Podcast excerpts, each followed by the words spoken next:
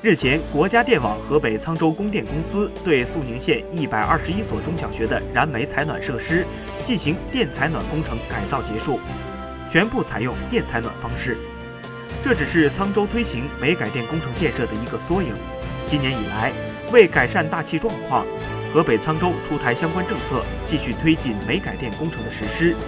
对分散燃煤采暖居民优先实施电代煤。供电公司等多部门联动。统筹推进工程建设进度，制定细化到独立工程的煤改电作业计划，确保煤改电工程按期完成。二零一八年，沧州供电部门累计投资二点五四亿元，新增改造配变六百六十六台，新增容量一百九十三点三兆伏安，新建改造十千伏线路二百零一点二千米，完成四万户煤改电的改造任务。